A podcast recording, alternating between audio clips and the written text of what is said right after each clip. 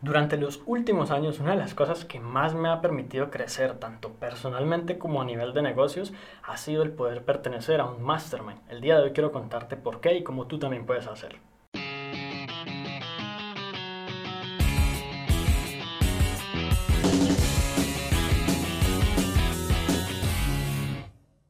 Así que la pregunta es, ¿qué es un mastermind? Básicamente un mastermind no es más que una reunión de varias personas eh, con un objetivo común, simplemente un grupo de gente que se reúne para hablar, por ejemplo, de sus negocios, de qué les ha funcionado, de cómo pueden progresar más, para discutir las dificultades que cada uno está teniendo y muchas otras cosas que ya te voy a contar.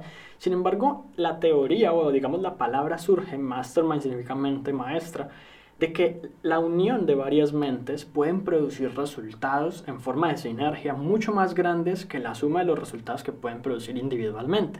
En otras palabras, si tú te reúnes con un grupo de gente que tiene objetivos similares, que tiene como una mentalidad similar y entre todos se apoyan para crecer, pueden lograr crecer mucho más rápido que lo que lograrían con el máximo esfuerzo cada uno de ellos por separado.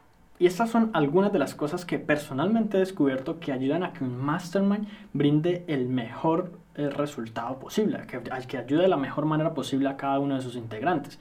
Lo primero es que el grupo de personas deben, deben estar muy relacionadas en términos de sus objetivos. Si por ejemplo aquí hay alguien que tiene un empleo y otra persona que tiene un negocio propio físico y aquí hay alguien que tiene un negocio por internet, la verdad es que va a ser difícil que puedan entenderse en términos de lo que hacen, que una persona tenga un objetivo y los otros dos no entiendan por qué se lo plantea y demás. Las mentes deben ser muy similares, de manera que estén todo el tiempo alineadas, se entiendan sin necesidad de tener que explicar mayor cosa y puedan rápidamente, digamos, sintonizarse en la misma frecuencia y pasar sencillamente como hablar de lo que significa lograr el éxito. Lo otro es que sencillamente un mastermind no es solo una manera de yo obtener ayuda para lo que yo necesito o cómo puedo lograr que alguien me ayude a mí, sino solamente, sino también, perdón, cómo puedo yo ayudar a los demás. En otras palabras, yo llego, yo llego a mi, mi reunión de mastermind pensando directamente de qué manera puedo ayudar el día de hoy y quizás compartir mis dudas a ver si alguien tiene pues alguna idea que me pueda servir. Esto significa que un mastermind como mínimo debería tener como una especie de eh, planteo de metas, como yo voy a establecer unas metas y entonces esto es lo que yo quiero lograr para compartir y tener algo de apoyo social y también una especie de feedback o retroalimentación en donde las personas plantean sus dudas y mediante mi experiencia yo comparto lo que considero que podría ser una buena idea a llevar a cabo en ese caso. Y a pesar de que hablamos de un mastermind para ayuda, por ejemplo, en el negocio o temas profesionales, digamos que se vuelve como una relación de amigos en donde compartimos incluso nuestros retos personales, nuestras dificultades, el hecho de que a veces no tenemos motivación, el hecho de que si bien vamos bien, por ejemplo, en los negocios, puede que no nos esté yendo bien a nivel personal o de relaciones o de alimentación o de salud. Muchas de estas cosas, aunque uno no crea y, y considere que son áreas diferentes de la vida, se relacionan entre sí. Si yo no me siento bien porque no estoy comiendo bien, seguramente no voy a ser productivo en mi trabajo. Si tengo problemas con mi pareja, seguramente mi trabajo no va a funcionar bien. Si mi trabajo no va bien, seguramente voy a discutir con mi pareja y muchas otras cosas más. Entonces en un mastermind se trata de crear una muy buena relación. Por lo tanto, tú debes pensar bien con quién empezar un mastermind. Quizás es posible empezarlo con gente desconocida y empezar a crear esa relación con el tiempo y al inicio tratarlo de manera muy profesional, pero piensa que lo ideal y, el máximo rendimiento que se puede obtener de un grupo de estos es cuando hay plena confianza y cuando tú no temes revelarte tal y como eres y lo que estás viviendo en este momento.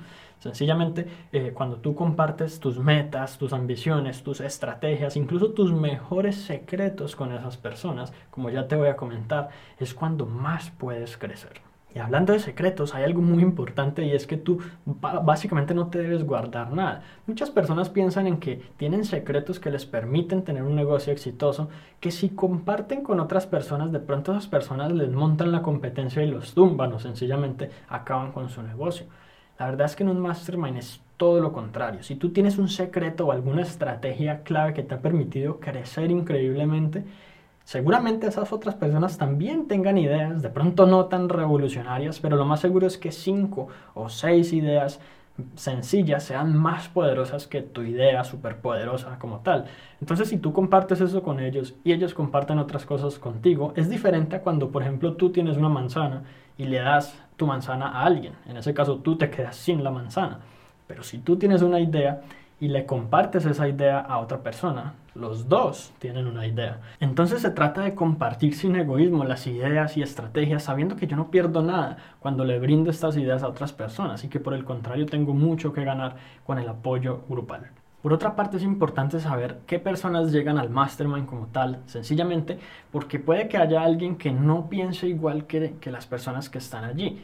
A nosotros nos pasó en algún momento en el grupo que yo pertenecía de que llegó alguien con una mentalidad un poco distinta, que incluso estaba haciendo otras cosas totalmente diferentes. Y sencillamente no lo rechazamos en absoluto, lo, le permitimos estar allí, estuvo en varias reuniones, pero eventualmente esa persona ni volvió, no nos volvió a contactar, no volvimos a saber de él ¿Por qué? Porque todo el tiempo hablábamos de cosas en las que, digamos, el grupo principal nos entendíamos bien entre nosotros, sabíamos de qué estábamos hablando, pero esa persona ni siquiera tenía los mismos objetivos, no tenía un negocio similar, no tenía nada que pudiera relacionarse con eso y por lo tanto seguramente no sentía como tanta, con tanto compromiso con el grupo y tanta asociación. Entonces es importante de que de alguna manera u otra, así sea que el grupo se mantenga pequeño, como ha sido el caso del nuestro, no más de cinco personas, que mejor escojas bien a esas personas en vez de querer hacer un grupo más grande o en vez de querer obtener la mayor cantidad de ideas de todo el mundo. Lo más seguro es que si tú creas un grupo genial, eventualmente otras personas empiecen a ver interesadas y tú le comentas al respecto y pues en algún momento, digamos, te des cuenta de cuál es como la configuración ideal de ese grupo. Pero lo más seguro es que siempre haya unas poquitas personas que sean las que siempre asistan a estas reuniones. Hablamos de reuniones cada 15 días o cada semana o cada mes incluso, en las que uno discute, por ejemplo, yo me planteé estas metas, esto es lo que he hecho en las últimas dos o tres semanas, así me fue, no pude lograr tal cosa, sí pude lograr tal cosa y explico mis razones no me fue posible lograr esta meta por tal cosa y tal otra. ¿Ustedes qué piensan? Entonces puede que se compartan como, no, a, mí me pasó eso un día y yo lo que hice fue esto y lo otro. Y se vuelve como un ciclo pues de retroalimentación. Si el grupo es muy grande, puede que la reunión dure muchas horas, cuatro, cinco, seis horas. Hay incluso masterminds presenciales en los que se reúnen dos y tres días en algún lugar.